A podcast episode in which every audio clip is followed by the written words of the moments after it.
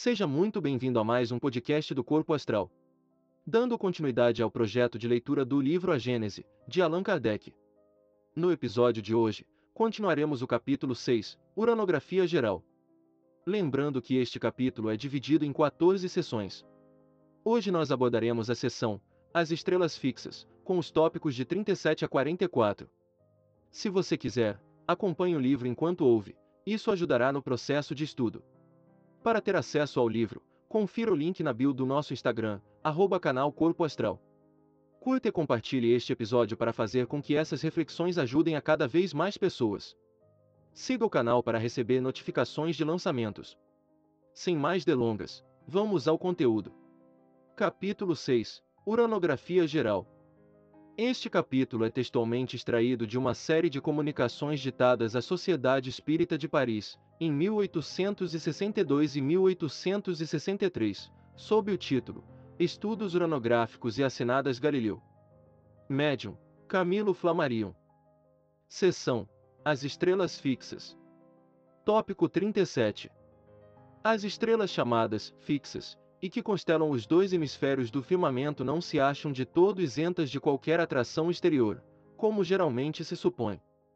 Longe disso, elas pertencem todas a uma mesma aglomeração de astros estelares, aglomeração que não é senão a grande nebulosa de que fazemos parte e cujo plano equatorial, projetado no céu, recebeu o nome de Via Láctea.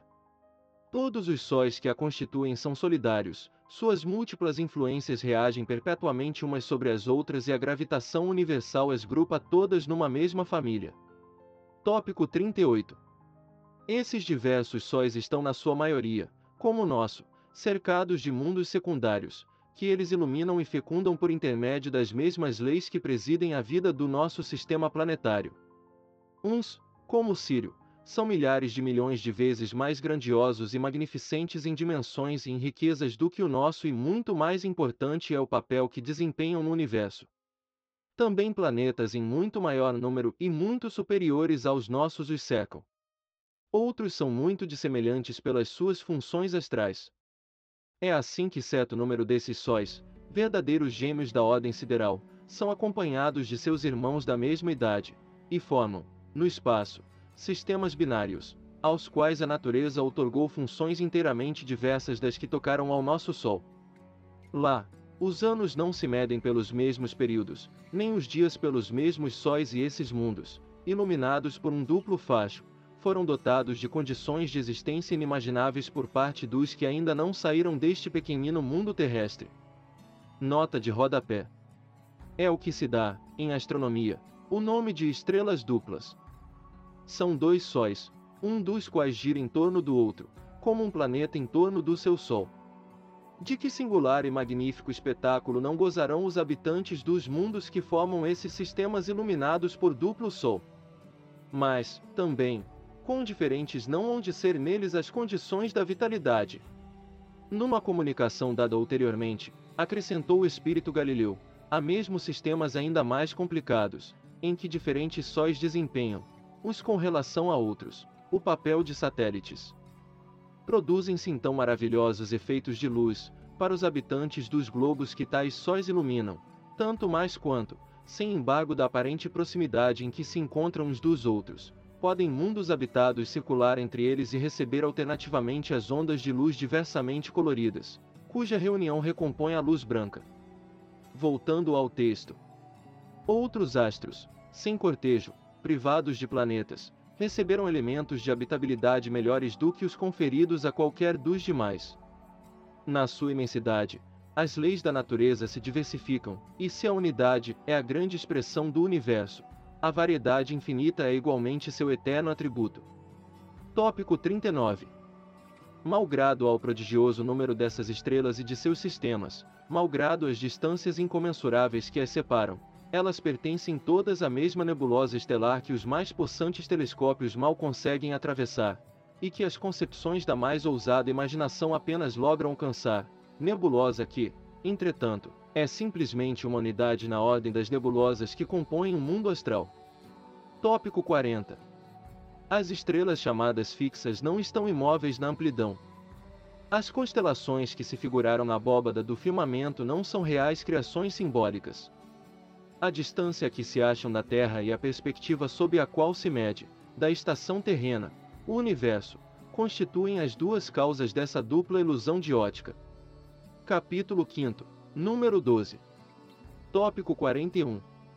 Vimos que a totalidade dos astros que cintilam na cúpula azulada se acha encerrada numa aglomeração cósmica, numa mesma nebulosa que chamais Via Láctea. Mas, por pertencerem todos ao mesmo grupo, não se segue que esses astros não estejam animados todos de movimento de translação no espaço, cada um com o seu. Em parte nenhuma existe o repouso absoluto. Eles têm a regelos as leis universais da gravitação e rolam no espaço ilimitado sob a impulsão incessante dessa força imensa. Rolam, não segundo roteiros traçados pelo acaso, mas segundo órbitas fechadas, cujo centro um astro superior ocupa. Para tornar, por meio de um exemplo, mais compreensíveis as minhas palavras, falarei de modo especial do vosso Sol. Tópico 42. Sabe-se, em consequência de modernas observações, que ele não é fixo, nem central, como se acreditava nos primeiros tempos da nova astronomia, que avança pelo espaço, arrastando consigo seu vasto sistema de planetas, de satélites e de cometas. Ora, não é fortuita esta marcha e ele não vai, errando pelos vácuos infinitos, transviar seus filhos e seus súditos, longe das regiões que lhe estão assinadas. Não, sua órbita é determinada, em concorrência com outros sóis da mesma ordem e rodeados todos de certo número de terras habitadas, ele gravita em torno de um Sol central. Seu movimento de gravitação, como o dos seus sóis irmãos, é inapreciável a observações anuais, porque somente grande número de períodos seculares seriam suficientes para marcar um desses anos astrais.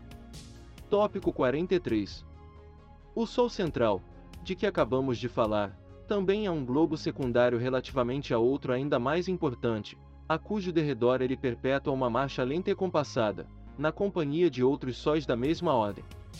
Poderíamos comprovar esta subordinação sucessiva de sóis a sóis, até sentirmos cansada a imaginação de subir através de tal hierarquia, porquanto, não o esqueçamos, em números redondos, uma trintena de milhões de sóis se pode contar na Via Láctea, subordinados uns aos outros, como rodas gigantescas de uma engrenagem imensa. Tópico 44. E esses astros, em números incontáveis, vivem vida solidária.